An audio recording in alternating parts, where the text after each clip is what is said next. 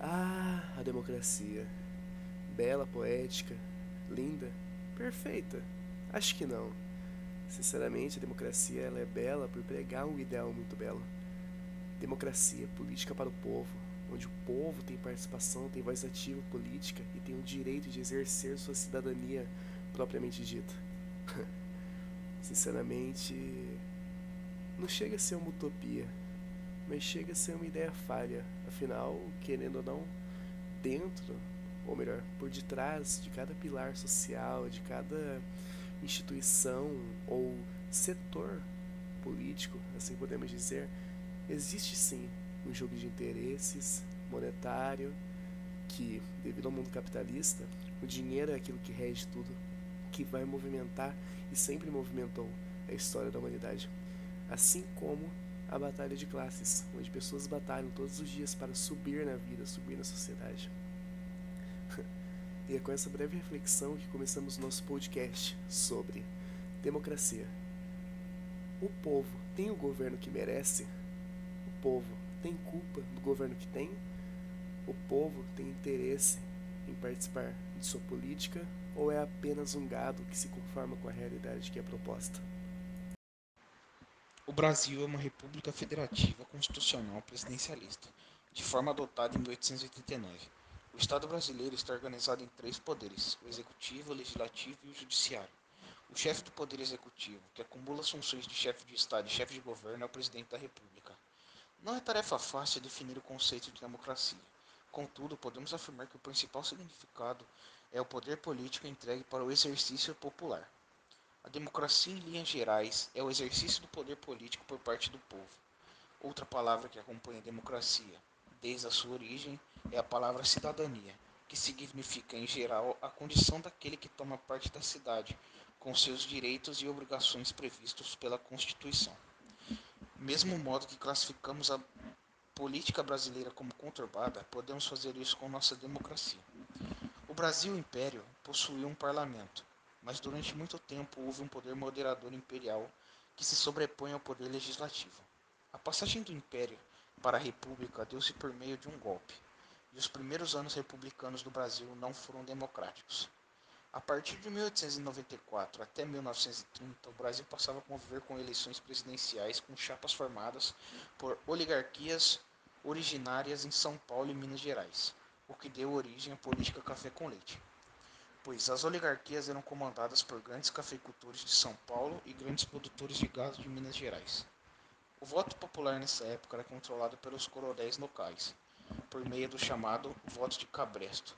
Em 1930, por conta de uma aquarela política envolvendo a nomeação de uma chapa paulista comandada por Júlio Prestes, o Brasil assiste a mais um golpe, a chamada Revolução de 1930, que leva ao poder o gaúcho Getúlio Vargas.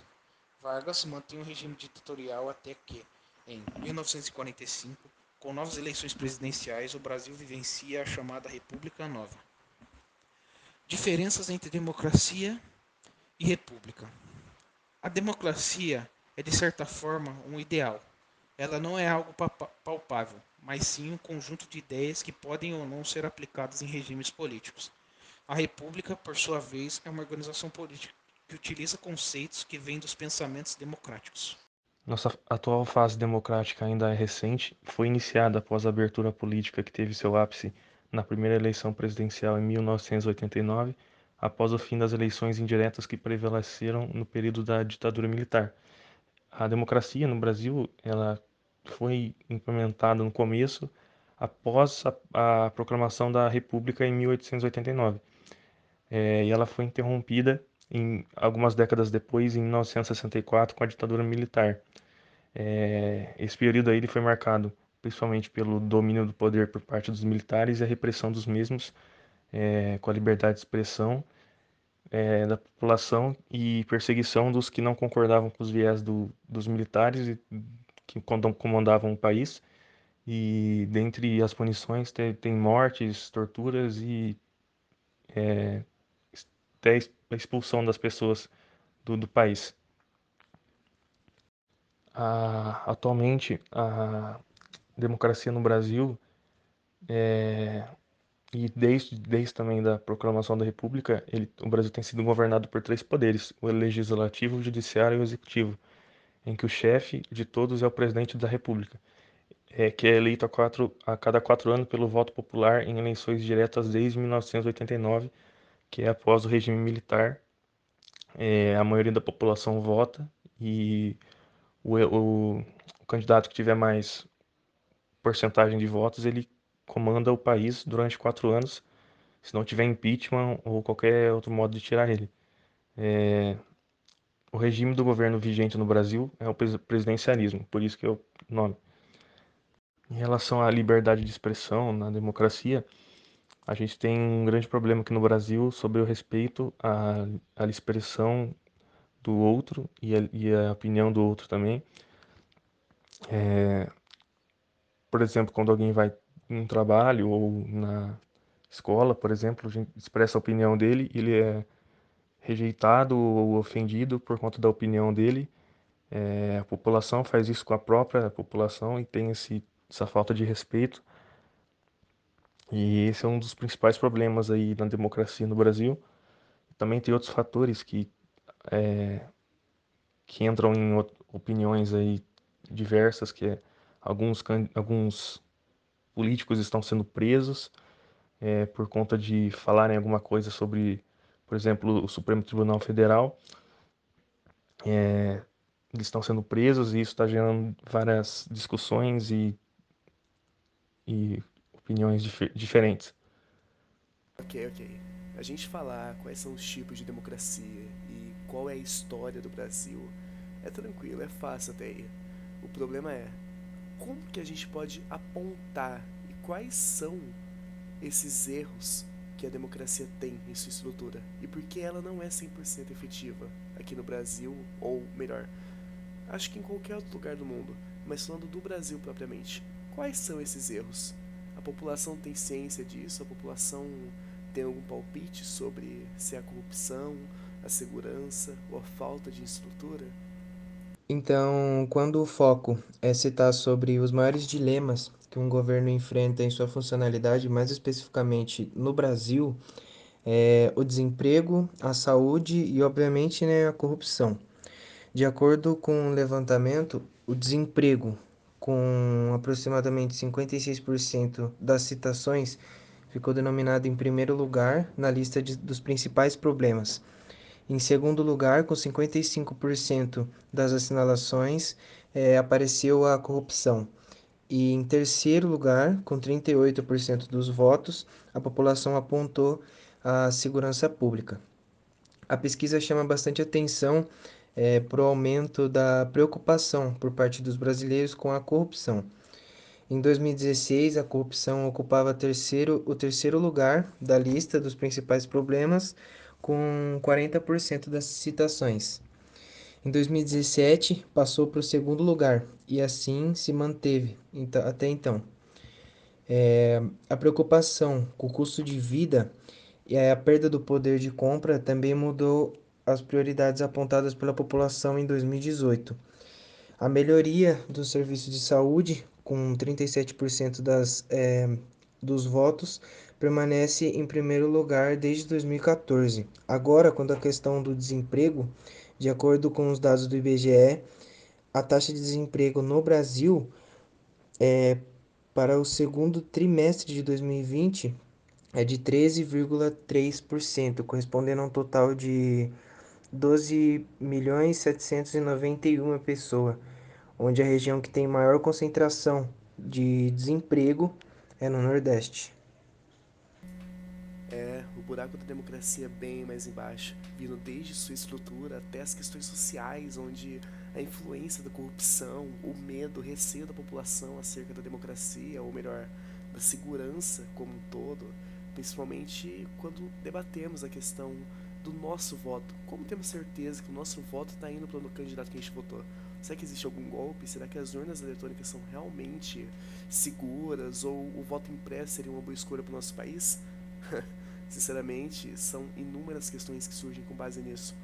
E tem uma questão que se destaca que é pouco comentada, mas que é a base que se liga diretamente à essência da democracia, que é o direito de voz ativa. Direito de voz ativa, que é política e que todos nós temos direitos enquanto cidadão.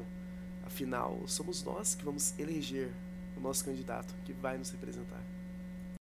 O povo brasileiro tem interesse em ter voz ativa política? Em participar e correr atrás do governo decente? Ou vive um conformismo pelo seu complexo de vira-lata? Bom, é, querer, todos queremos ter voz ativa, né? Mas não nos damos conta das, dos problemas e também da pressão que esse cargo gera. Ter uma voz ativa na política é, significa sustentar a tese que você defende. Então você não pode sair falando qualquer coisa sem pensar em, nas consequências que aquilo terá. Você tem que sempre sustentar e tentar o máximo possível tornar verídico sua tese.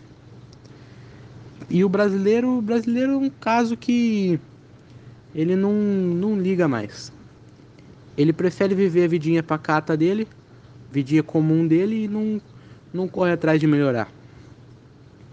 Por isso, é sem almejar perspectiva, sem almejar nada. Sempre na mesmice. Por isso que esse povo, a gente, não vai a lugar nenhum. E é com base nesses inúmeros aspectos, desde históricos, sociais, geopolíticos, que são desde resquícios históricos até motivos que foram ocasionados no presente, que a gente chega na frase base do nosso podcast, que é: O povo merece o governo que tem? Bom, a nossa resposta é sim. Afinal, querendo ou não, o brasileiro, ou melhor, vamos falar em um contexto macro da coisa, né? Porque todos, de qualquer, de qualquer país, qualquer sociedade, deveria sequer ter o um mínimo de interesse para com a política do seu, do seu país, da sua cidade, do que acontece, do que vai afetar você, seus filhos, seus parentes. A política é uma parada que deveria ser muito mais cultivada, tanto dentro das, do, do âmbito escolar quanto do âmbito da vida adulta. O povo fala que política não se discute, mas muito pelo contrário a discussão da política não visa você refutar o ponto de vista um do outro, mas chegar num ponto que ambos vão conseguir aceitar seus pontos de vista sem que haja uma divergência, ofensas, uma troca de briga sem sentido, mas que haja ainda assim um consenso acerca dos problemas. Afinal, os problemas cercam todos nós, independente da pessoa, independente se é esquerda, direita, PT, enfim, sem querer entrar em mérito de partido, todos os problemas cercam a gente. E a gente tem que buscar um ideal, a gente tem que cobrar de nossos políticos que eles façam de fato para valer. Ah, durante os períodos de campanha, de eleições, você ouve muita ladainha. Ah, eu vou investir mais nas escolas, eu vou acabar com a corrupção. Os mitos sempre surgem durante esse período de campanha. E, no fim, o problema do brasileiro é adotar políticos de estimação que oferecem coisas e acaba colocando os eleitores em uma bolha, uma realidade, um campo que a pessoa acaba não percebendo, se tornando um gado, tornando a grande massa um gado que os políticos vão decidir qual vai ser o futuro, sendo quase um jogo onde as vidas das pessoas são jogos. É apenas um jogo que para eles não tem valor sentimental. É claro que sentimento não deveria entrar no contexto político, mas é de se pensar que se um político chegou no poder foi por causa de um povo, de um voto, onde um voto fez a diferença para ele. É claro que genuidade é difícil de se encontrar nos dias de hoje, independente do âmbito que seja, seja na política ou social ou até na nossa vida amorosa, nos nossos relacionamentos. O ser humano se tornou muito apático conforme os anos foram passando. A, democracia, a democratização do acesso à tecnologia tornou tudo isso fútil o ser humano se importar com o outro, ter uma devida importância para o próximo, se tornou uma parada que é superficial, é líquida, como diz Zygmunt Bauman. É uma coisa que ao longo do tempo foi se desgastando e se chegou a um ponto onde a gente consegue pegar na mão e tudo começa a escorrer pelas mãos. O sentimento, o amor, a realidade própria se tornou líquida. Afinal, com a com a chegada da internet, da tecnologia, outras realidades vão surgindo. A realidade virtual, onde outras questões entram, como as fake news, a era da pós-verdade como todo, assim podemos dizer, né? E a ideia de um governo de um Estado justamente fornecer o suprimento ao povo, ajudar o povo, ajudar a população, onde isso não é atendido da maneira que deveria ser aqui no Brasil. Afinal, o desvio de dinheiro e corrupção sempre afetou essa estrutura e quebrou um sistema que, em tese, era para ser perfeito, era para ser lindo. O Brasil tem muitos pontos interessantes, importantes, que são vitórias para o resto do mundo, que, que, que, deveria, que deveria servir de exemplo. O próprio exemplo que a gente tem é o SUS, que é uma vitória, um sistema, um sistema que cuida das pessoas, um sistema de saúde público, onde você não precisa pagar, onde o SUS cuida de tudo. Mas aí chega a questão da corrupção, onde o dinheiro que era para ser destinado ao SUS é desviado e acaba indo para a Suíça, em contas onde a taxa não, não existe, a taxação. E, sinceramente, o maior problema da política brasileira no momento é justamente essa ideia do complexo vira-lata de brasileiro, onde, ah, é só mais um político, independente de quem vier, vai ser corrupto igual. Com certeza, fugir do sistema que Brasília foi construída é difícil, é complicado, mas acima de tudo, nós deveríamos manter a esperança.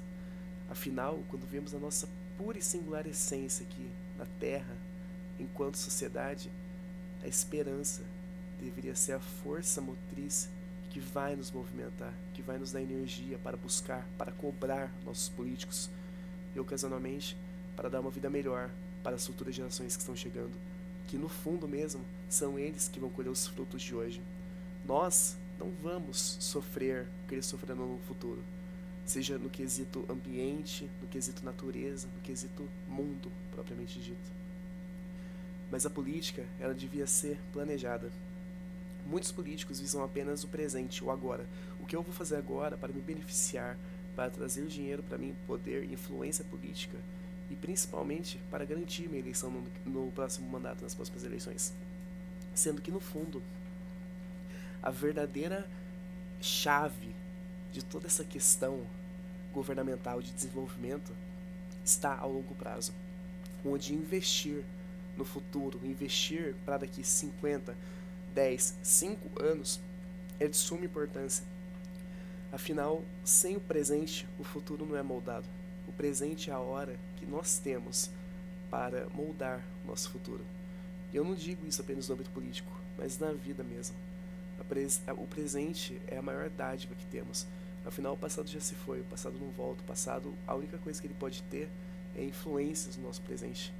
Mas, de qualquer modo, o presente é a chance nova que temos de moldar nosso futuro e mostrar que o verdadeiro ideal de humanidade, de política mesmo, assim falando, ainda existe e pode ser encontrado dentro da esperança, da empatia e da genuidade dentro das pessoas.